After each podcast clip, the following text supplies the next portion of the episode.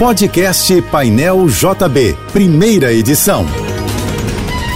Fique agora com as principais notícias desta manhã. Oferecimento Assim Saúde. Hospitais, clínicas, exames e mais de mil consultórios. Ligue 2102-5555. Universidade de Vassouras, formando o profissional do futuro. Acesse univassouras.edu.br. Apoio Soluvan, o shopping do seu condomínio. Acesse soluvan.com.br. O Ministério do Trabalho confirmou que o salário mínimo vai seguir na cotação atual de 1.302 reais até pelo menos maio deste ano. O aumento prometido para 1.320 reais só deve acontecer após o avanço das discussões sobre o tema. O governo federal anunciou a criação de um grupo de trabalho para definir uma política de valorização permanente para o salário mínimo nos próximos anos. O tempo no Rio volta a ser influenciado por áreas de instabilidade junto com o calor. Há previsão de sol, mas também de pancadas de chuva isoladas durante os períodos da tarde e noite, com possibilidade de raios e rajadas de vento moderado entre hoje e sábado. Segundo o Instituto Nacional de Meteorologia, a temperatura permanecerá alta, podendo chegar a máxima de 33 graus. Pelo menos dois helicópteros, diversas empilhadeiras e mercadorias foram queimados no incêndio de grandes proporções que destruiu um terminal de cargas no Aeroporto Internacional Tom Jobim, na Ilha do Governador, na zona norte do Rio, ontem à tarde. A concessionária Rio Galeão, que administra o galpão incendiado, não informou de quem são as aeronaves. Por causa do tamanho do incêndio, cerca de 100 bombeiros de 17 unidades foram mobilizados e contaram com o apoio de mais de 30 viaturas. Ninguém ficou ferido. E a fumaça provocada pelas chamas foi vista de vários bairros da cidade. A vida de Michael Jackson chegará aos cinemas. Ainda sem data prevista de estreia, a cinebiografia do rei do pop já reúne nos bastidores um time famoso em Hollywood. A direção ficará por conta do premiado Antoine Fuqua, diretor de filmes como Dia de Treinamento. O roteiro será assinado por John Logan, roteirista de O Aviador e Gladiador, e a produção será de Graham King, produtor de Bohemian Rhapsody, cinebiografia de Fred Mercury. O filme sobre a vida do rei do pop se chamará apenas Michael e abordará todos os aspectos da vida do cantor, embora não esteja claro como a produção vai lidar com as várias controvérsias envolvendo o ícone da música que morreu em 2009. Não há previsão para o início das filmagens de Michael.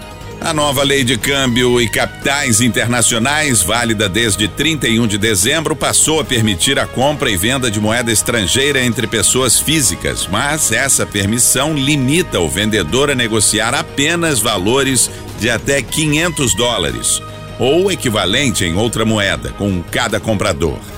Apesar de comum entre pessoas conhecidas, a prática legal de comprar e vender dólares ou outras moedas era restrita a corretoras de valores ou instituições financeiras autorizadas pelo Banco Central.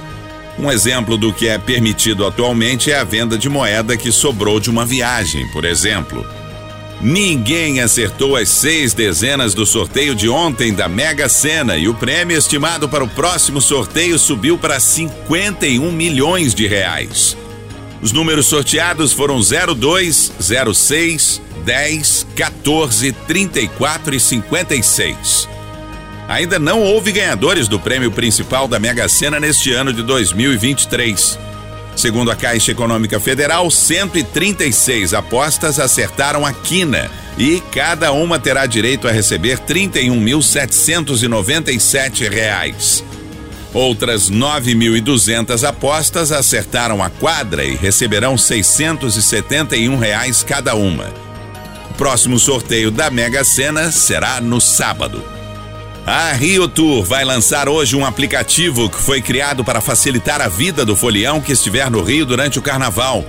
A nova ferramenta que estará disponível nas lojas Apple e Android vai reunir todas as informações dos blocos e desfiles oficiais do Carnaval Carioca, como data, horário e geolocalização.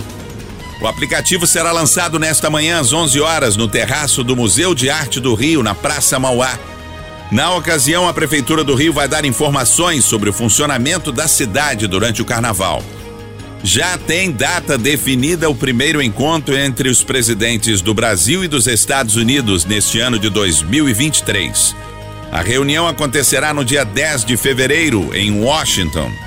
Luiz Inácio Lula da Silva será recebido por Joe Biden na Casa Branca. Entre as pautas do encontro estarão temas ligados à agenda bilateral entre os dois países, como aquecimento global e a manutenção da democracia. A Força Aérea Brasileira demitiu os professores Álvaro Luiz Pereira Barros e Eduardo Silva Mistura por incontinência pública e conduta escandalosa na repartição. Isso acontece quando o servidor apresenta comportamentos vulgares e causam perturbação da moral. Esses dois professores são investigados por possíveis práticas de assédios sexuais contra alunos e alunas do Colégio Brigadeiro Newton Braga, na Ilha do Governador, zona norte do Rio. Os docentes que negam as denúncias informaram que vão recorrer. Os possíveis abusos teriam acontecido entre os anos de 2014 e 2020, quando algumas estudantes do Colégio da Aeronáutica ainda eram menores de idade. Em outubro do ano passado, os dois professores foram transferidos de unidade. Os dados divulgados sobre imigração pelo Serviço de Estrangeiros e Fronteiras de Portugal mostram que o número de estrangeiros no país aumentou pelo sétimo ano consecutivo e já ultrapassa 750 mil. As comunidades brasileira e indiana foram as que mais cresceram. De acordo com os dados, Portugal somava no final do ano passado 757.252 estrangeiros com residência no país. Esse número representa 8,3% a mais do que em 2021. Os brasileiros seguem como a principal comunidade estrangeira residente em Portugal, num total de 233.138 pessoas. Você ouviu o podcast Painel JB, primeira edição.